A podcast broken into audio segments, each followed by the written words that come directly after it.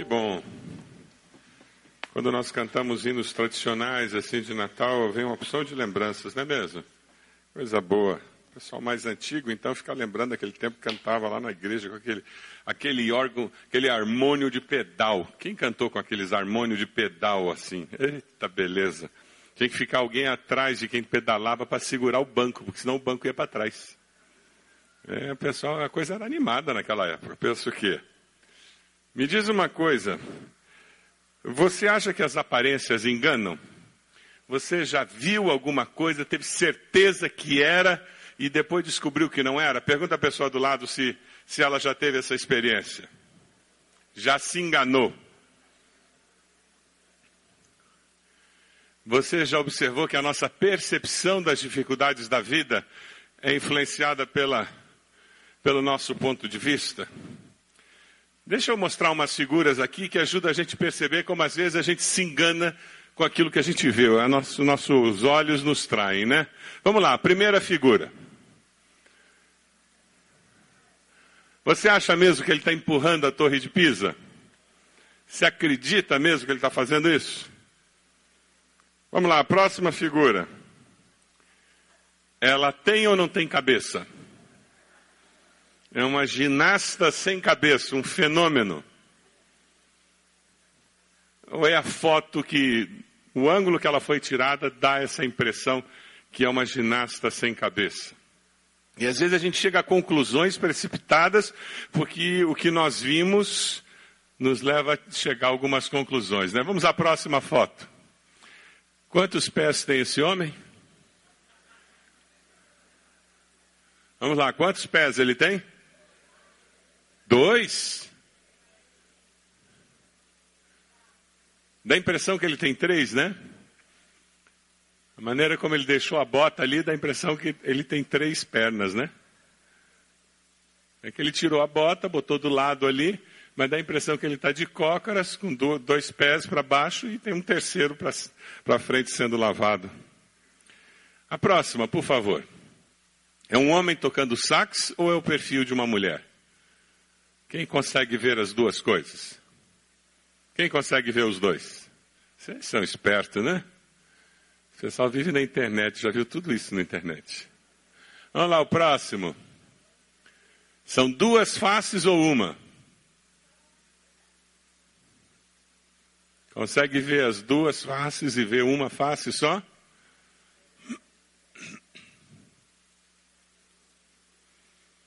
Nossos olhos nos enganam, né? Próxima. É um coelho ou um pato? É um coelho ou um pato? Próximo. A dica é que o pato está olhando para a esquerda e o coelho está à direita. Aí quando você separa, você vê os dois. Próximo. É uma mulher idosa ou uma jovem? Quem já viu a idosa aí? Levanta a mão. Quem já viu a jovem? Levanta a mão. Ah, gente esperta. Quem não conseguiu ver o nariz da idosa é a dica. Concentra no nariz da idosa. Aquela ruga do nariz da idosa, na realidade, é o nariz da jovem. E a ponta do nariz da idosa é o queixo da jovem.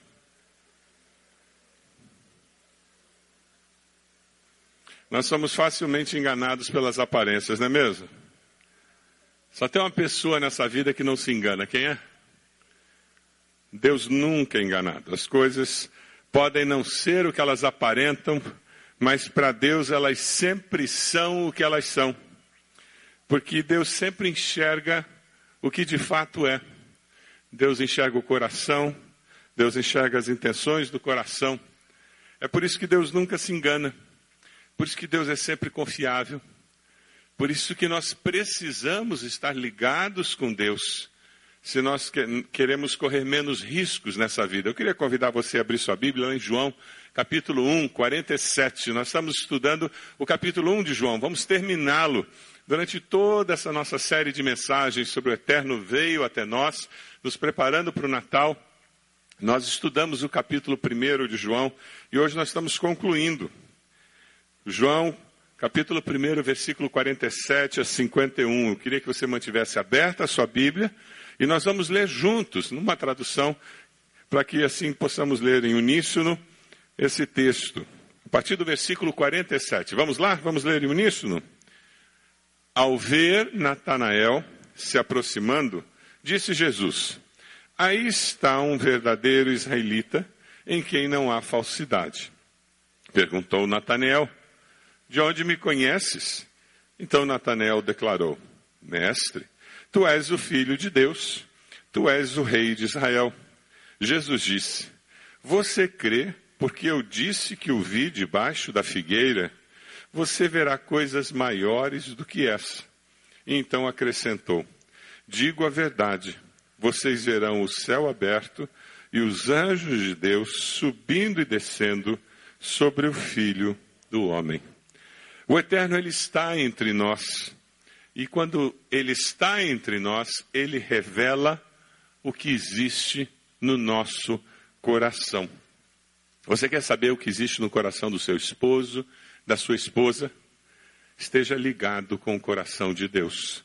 Você quer saber o que existe no coração dos seus filhos, no coração dos seus pais? Esteja ligado com o coração de Deus. Deus vai ajudá-lo a conhecer a sinceridade do coração das pessoas que estão ao seu redor. Jesus fala com Natanael e fala, revela a verdade sobre a vida dele. Ele era um judeu muito correto, uma pessoa muito íntegra. Sabe aquela pessoa que parece uma vidraça depois que a diarista veio e fez uma boa limpeza, translúcida, passava a luz completamente.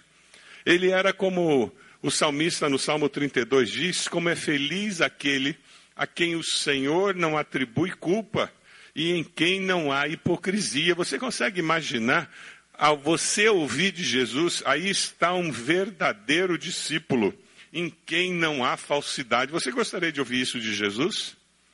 ele dizer de você: aí está um verdadeiro discípulo em quem não há falsidade. Mas sabe, às vezes ser uma pessoa tão correta pode transformar-se numa barreira para que essa pessoa confie em Deus. A justiça própria pode ser a maior barreira para a pessoa depender de Deus. Porque muitas vezes justiça própria gera o quê? Autossuficiência eu me basto. Você conhece pessoas assim?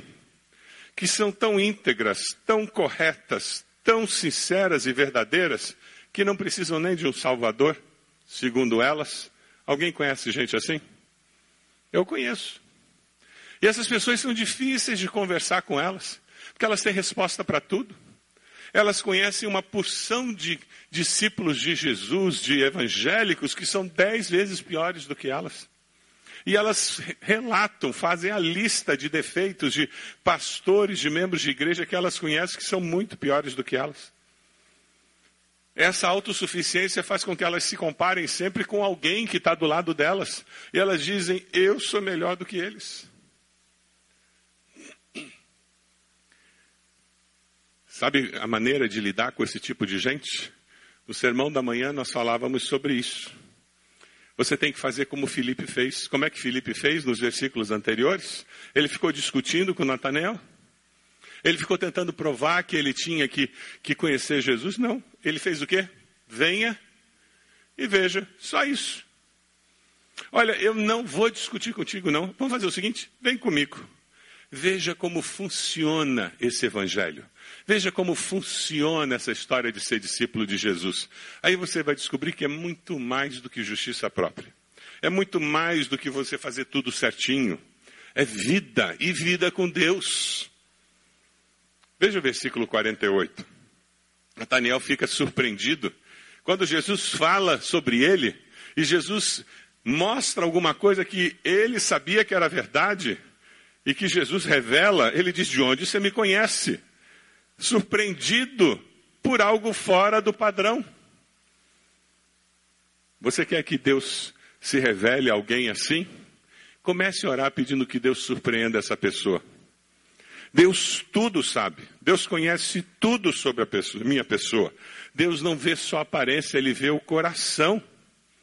Peça a Deus para revelar verdades dessa pessoa. E prepare-se para o que vai acontecer. Sabe por quê? Deus vai trazer à tona as inconsistências dessa pessoa. Tem alguém perfeito na face da terra? Não. Até aquela tia que você tem, que é uma santa, que não faz mal para uma mosca. Todo mundo tem uma na família. Teve um dia que ela quis enforcar o marido. Teve. Ela não disse para ele, mas que ela quis, quis. Teve um dia que ela quis chutar o cachorro. Ela não chutou, mas ela quis. E Deus vai revelar isso. Para dar consciência a ela de que ela não é melhor do que os outros. O trazer essas pessoas para perto da mensagem do Evangelho. O dizer, vem e veja.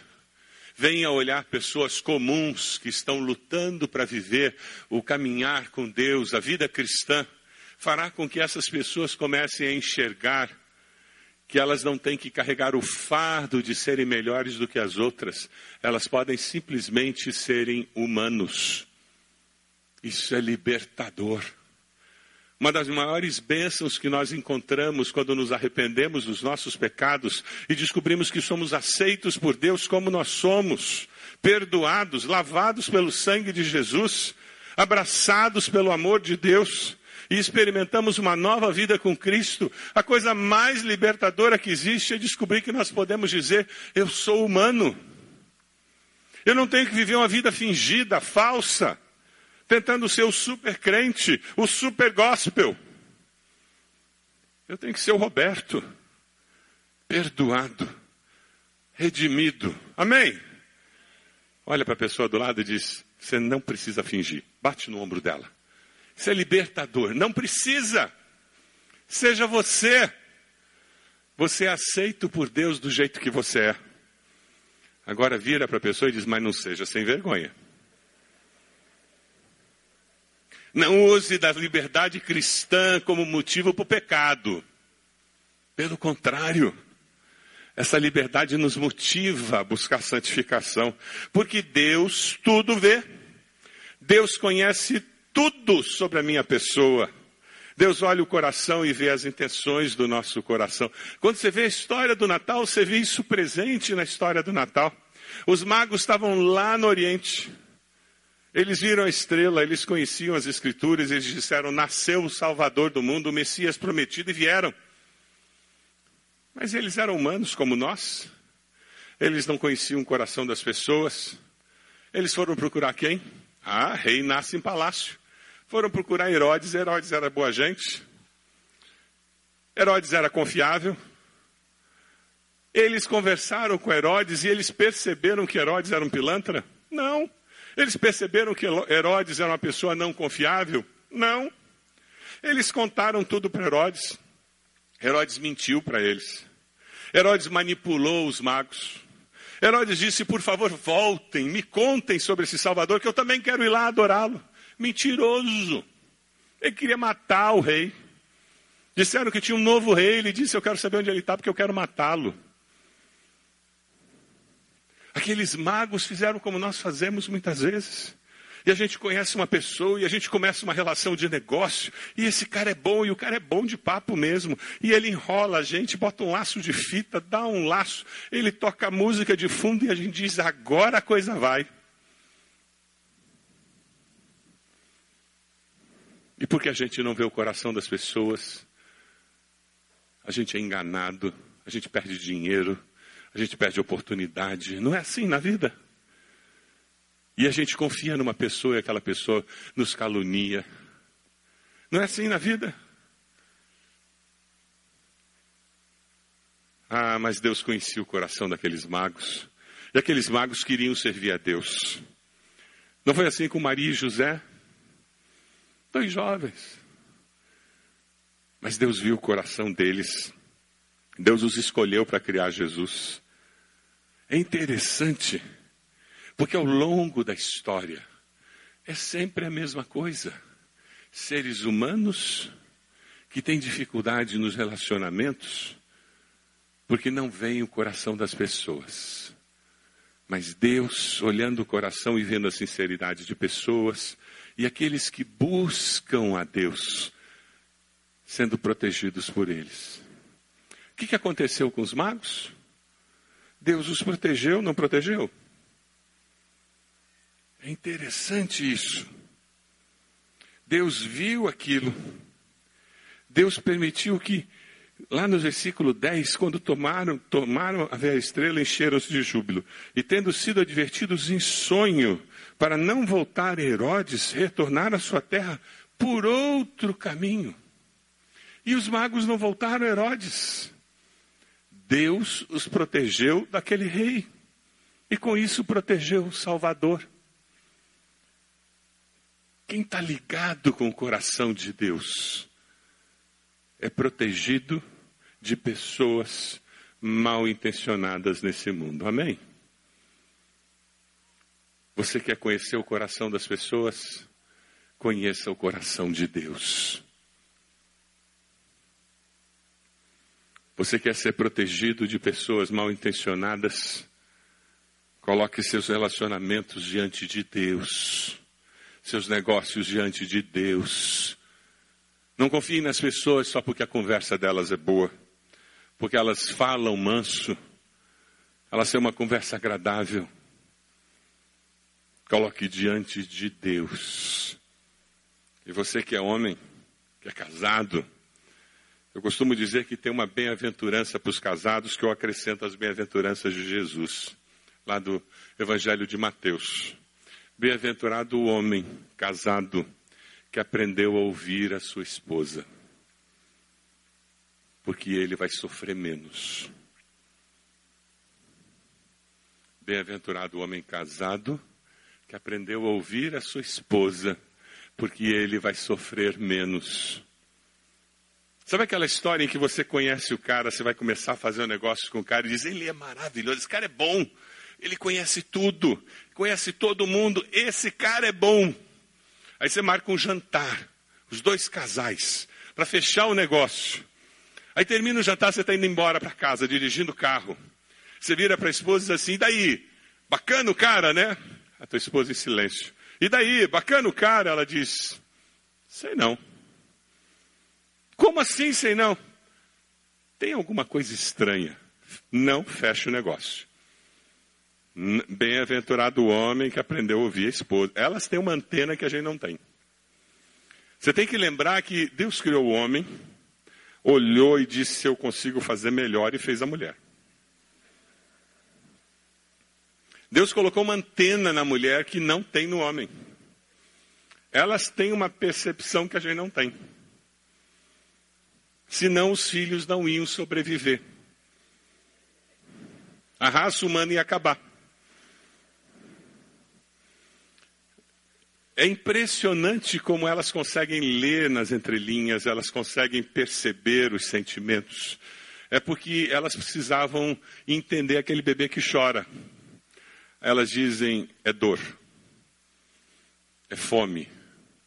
Até a gente consegue aprender depois de um tempo, mas a mulher, na hora, ela percebe. É interessante porque, com relação à vida, nós, na vida adulta, precisamos aprender a ler nas entrelinhas e com Deus aprender a ver mais do que o que está diante dos olhos. E existem dimensões espirituais na vida que só uma vida de intimidade com Deus nos permite ver. Nós vamos ler dois textos, o primeiro Samuel 16, 7 e Provérbios 15, 3. Vamos lá. Vamos lá? Por favor, mostre esses dois textos.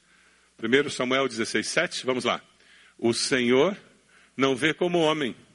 O homem vê a aparência, mas o Senhor, os olhos do Senhor estão em toda parte, observando atentamente os maus e os bons. Uma vida de intimidade com Deus permite que você tenha acesso a essa informação.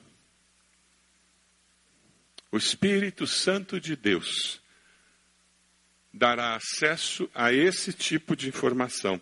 Você vive com essa consciência de que Deus tudo sabe e tudo vê. E tendo uma vida de intimidade com Ele, você pode ter acesso a essa informação? Você tem buscado sabedoria para viver? Sabedoria para decidir? Sabedoria para relacionar-se? Sabendo que com Deus eu consigo ver mais do que o que os olhos veem?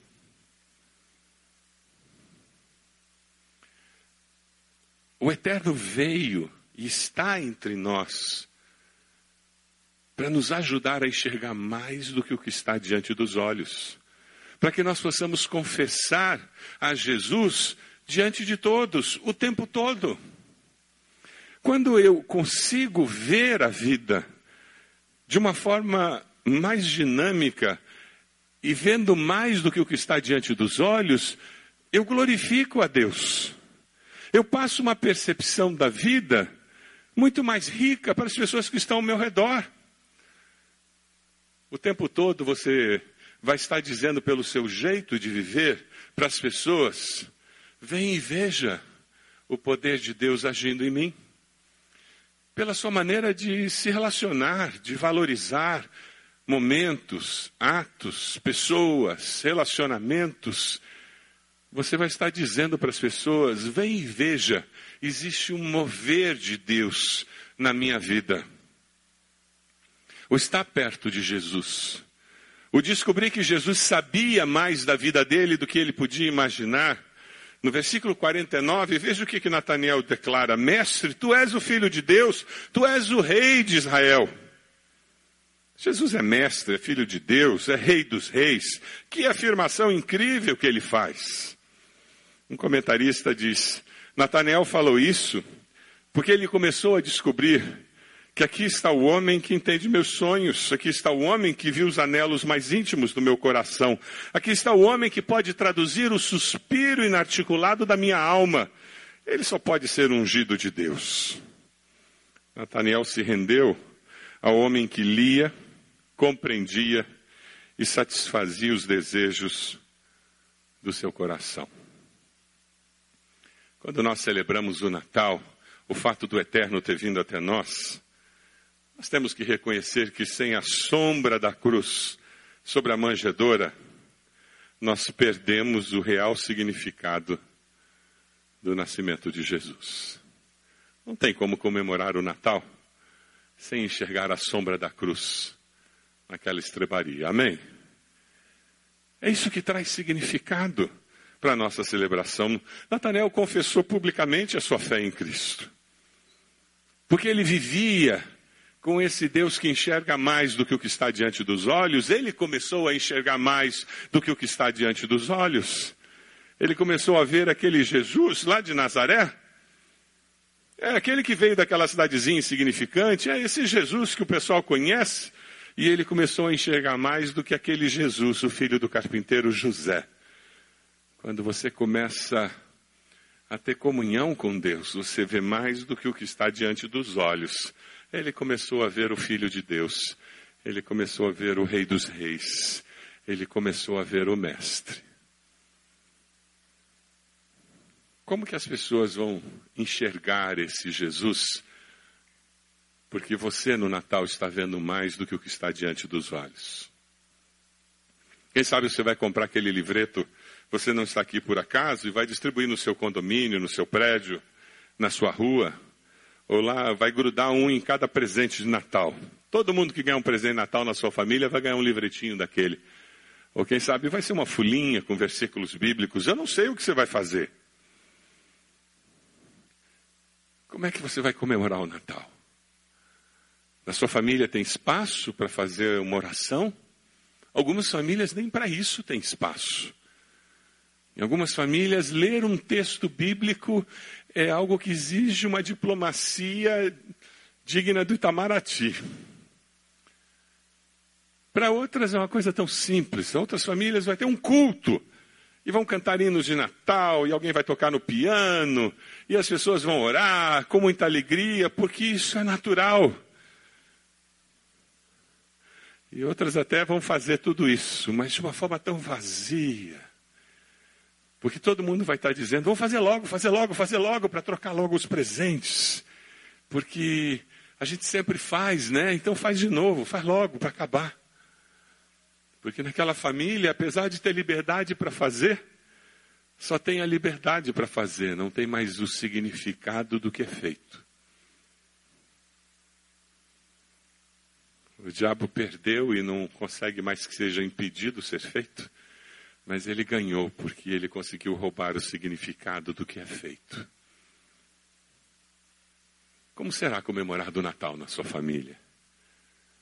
Nós temos alguns algumas sugestões de programa de Natal aqui do lado, para quem tem crianças, que faz um presépio usando camiseta, usando enfeite de árvore de Natal, outros para quem tem adolescente. Tudo isso para tentar ajudar a sua família a comemorar o Natal de uma forma significativa. Aí na revista IBB tem um roteiro, como se fosse uma célula, para você sentar, se você só tem adultos, e você ter um tempo devo devocional de Natal, alguma coisa significativa, mas, por favor, que naquela noite de 24 seja mais do que comida, comida e presentes, e presentes e comida, mas seja algo em que a presença de Deus se manifeste. Será que lá na sua empresa, na troca de presentes do amigo secreto, você consegue ler um texto bíblico? Ou quem sabe você consegue levar um livretinho para distribuir com seus colegas? Ou quem sabe fazer uma oração? Porque você vê mais do que o que está acontecendo ali. Como discípulos, que estão conectados com Deus que vê mais do que os olhos veem, você também consegue ver mais. Porque o Eterno está entre nós, e quando Ele está entre nós, sabe o que, que Ele faz? Ele opera milagres. Veja aí o versículo 50, 51. É isso mesmo. Você crê porque eu disse que o vi debaixo da figueira? você verá coisas maiores do que essa. É isso mesmo. Jesus está dizendo que quando você caminha com Ele, você vê milagres. E ver milagres faz parte da vida. Aquela mulher na, na beira do poço, ela estava lá, Jesus chegou, ela ofereceu água. Jesus disse: Se você quiser, eu te dou água para matar a sede o resto da vida. Ela disse: Como que você vai fazer? E ele disse sobre a vida dela, contou a história dela, ela se admirou, ela disse: Isso aqui é profeta. Foi lá, chamou as pessoas da vila, eles vieram e as pessoas se admiraram e as pessoas reconheceram que Jesus de fato era o Filho de Deus. É impressionante. As pessoas se admiram quando Deus faz alguma coisa fora do normal. Os pastores estavam no campo, eles recebem a visita de um anjo, eles estavam fazendo a coisa normal, estavam trabalhando, como nós trabalhamos. O coro de anjos diz: Olha, tem uma mensagem muito interessante para vocês. Nasceu o Salvador e ele está numa numa estrebaria, numa manjedora. Coisa comum, um bebezinho enrolado num coxo. Acha comum isso? Claro que não. Quantos aqui já viram um coxo de animal, de botar comida de animal? É um lugar fedorento, porque o resto da ração azeda. E Maria colocou o bebê ali, porque era o lugar que ela tinha. Aí foi fácil. Ele, a cidade era pequena, eles foram procurando as estrebarias, e não tinham muitos bebês no coxo. E acharam o bebê. Eles se admiraram. Eles disseram: caramba, o que os anjos falaram foi verdade. Correram para lá, encontraram Maria, José e o bebê deitado na manjedoura. O abstrato que os anjos falaram virou concreto. A promessa foi cumprida. O que os anjos falaram aconteceu. Mas sabe, eles podiam ter ficado no campo? Podiam. Eles podiam ter passado o resto da vida dizendo: gente, vocês não imaginam, foi lindo. Aqueles anjos, tinha um solista lá que cantava, que é uma maravilha. Eu me arrepiei todo. E eles podiam o resto da vida contar aquela experiência que eles tiveram no, no campo. e nunca ter ido até a estrebaria. Não podiam. É o que acontece conosco às vezes. A gente vem no culto, Deus fala conosco, a gente se arrepia, a gente chora, vem na frente, se ajoelha, conta para todo mundo que aquele dia foi lindo, mas nunca dá um passo de fé para mudar a vida da gente lá fora. Ah, eles não se contentaram em ter aquela experiência transcendental. Eles foram colocar em prática aquilo que o anjo tinha falado. E porque eles deram o passo de fé, eles descobriram que funcionava. Tudo aquilo que tinha acontecido com eles era de fato verdade. Se você sair daqui hoje e der um passo de fé lá fora, no seu trabalho, na sua casa, você vai descobrir que a sua fé funciona. Amém? Que Deus é verdadeiro. Amém? É assim que a coisa acontece. Deus está sempre agindo a nosso favor para nos abençoar. Você crê nisso? Diga amém. Quem crê vê milagres. Quando eu preparava essa mensagem, Deus me trouxe à mente um texto que é muito lindo. Um texto que está lá em 1 Coríntios 2,9. Vamos ler juntos? Todavia, como está escrito, olho nenhum viu, ouvido nenhum ouviu, mente nenhuma imaginou o que Deus preparou. Vamos ler de novo. Olho nenhum viu, ouvido nenhum ouviu, mente nenhuma imaginou o que Deus preparou. Nós não fazemos nem ideia do que Deus preparou para mim e para você, nessa vida e na outra vida. E tudo que Ele pede um passo de fé. Tudo que ele pede é que você creia que ele é um Deus abençoador, que começa em dar a vida eterna e continua no processo de agir na sua vida. Versículo 51, Jesus diz: Digo a verdade, vocês verão o céu aberto, os anjos de Deus subindo e descendo sobre o filho do homem. Parece que ele está recapitulando aquela escada de Jacó, em que os anjos subiam e desciam, lá em Gênesis. Mas na realidade o Senhor está dizendo: olha, você não viu metade da história. Você não sabe o que eu tenho preparado para você. Qual é o milagre que você precisa que Deus faça? É hora de dar o passo de fé. Nós estamos chegando na fase de final de ano, é hora de fazer uma, um balanço do Senhor, dizendo: Deus, eu estou precisando que o Senhor venha intervir aqui, nessa área da minha vida. Deus, eu estou precisando de um milagre aqui. Deus, eu estou precisando de um milagre do Senhor aqui. Qual é o milagre do Natal que você precisa? Qual é o milagre que você precisa pedir a Deus para essa semana em que nós comemoramos o Natal de Cristo? Talvez o seu milagre seja salvação em Cristo. Arrependendo-se dos seus pecados, confessando Jesus como Senhor e Salvador. Talvez o seu milagre seja voltar para a comunhão dos irmãos na igreja e dizer: chega de tentar viver sozinho, eu preciso caminhar com o Senhor. Talvez o seu milagre seja na área financeira, profissional. Talvez o seu milagre seja no relacionamento quebrado que precisa ser restaurado. Eu não sei qual é o milagre, mas você sabe. Talvez seja na área da saúde. Você sabe. Talvez a sua percepção da realidade, porque ela não inclui a percepção de Deus, ela esteja muito limitada. Será que alguma coisa drástica tem que acontecer com você para você pensar duas vezes? Será que precisa haver um choque na sua vida para tirar você da zona de conforto e fazer você repensar? A sua maneira de viver? Às vezes Deus permite isso. Mas é tão melhor quando nós resolvemos mudar sem precisar de uma trombada, de uma grande crise, mas mudar porque descobrimos algo melhor, que é caminhar com Deus, quer ver a vida como Deus vê, quer confiar em Deus. Você vive com a consciência de que Deus tudo sabe e tudo vê?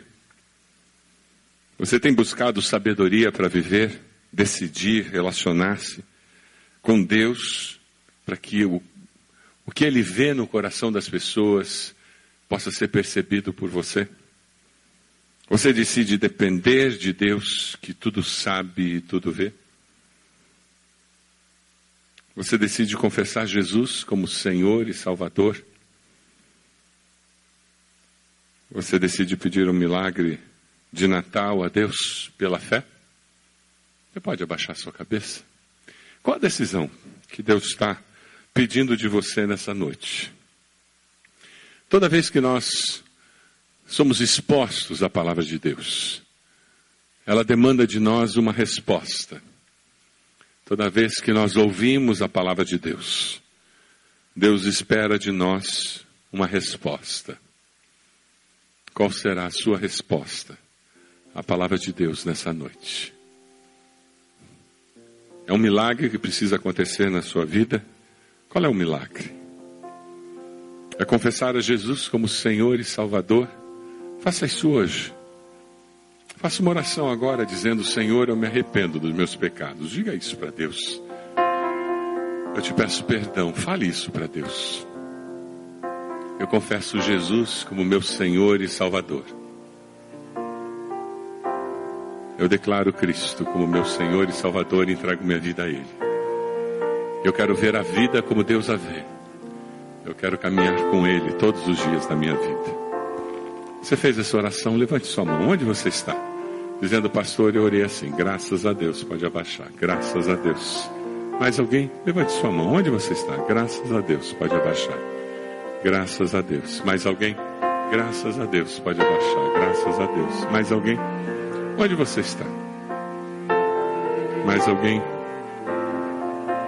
Quem sabe você precisa que Deus te dê discernimento num relacionamento, num negócio, numa situação em que você não tem segurança de que o coração da pessoa está certo. E você precisa que Deus te dê essa segurança. Coloque isso diante de Deus. E diga a Deus, por favor, fale ao meu coração. Me dê um coração igual ao teu, Senhor. Me dê um coração igual ao seu. Vai ser isso que nós vamos começar a cantar agora. Enquanto nós estivermos cantando, eu vou pedir que você saia do seu lugar e venha até aqui à frente. Você que tomou essa decisão ao lado de Jesus, nós queremos orar com você. Você que está esperando o milagre de Natal, saia do seu lugar, venha até aqui. Eu quero orar por você. Você que está dizendo, eu quero discernimento num relacionamento. Eu quero que Deus me mostre como agir.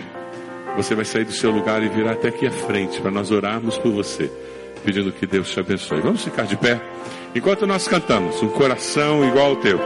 Saia do seu lugar, pode vir aqui à frente, nós estamos esperando você. Pode sair do seu lugar, venha até aqui.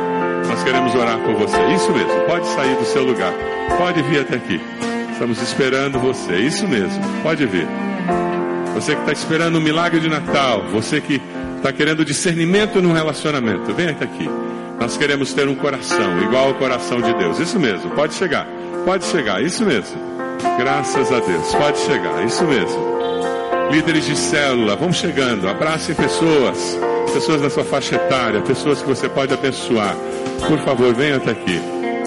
Temos casais aqui que precisam ser abençoados. Temos várias pessoas aqui que precisam ser abençoadas. Saia do seu lugar, venha abençoar, orar com pessoas. Isso mesmo.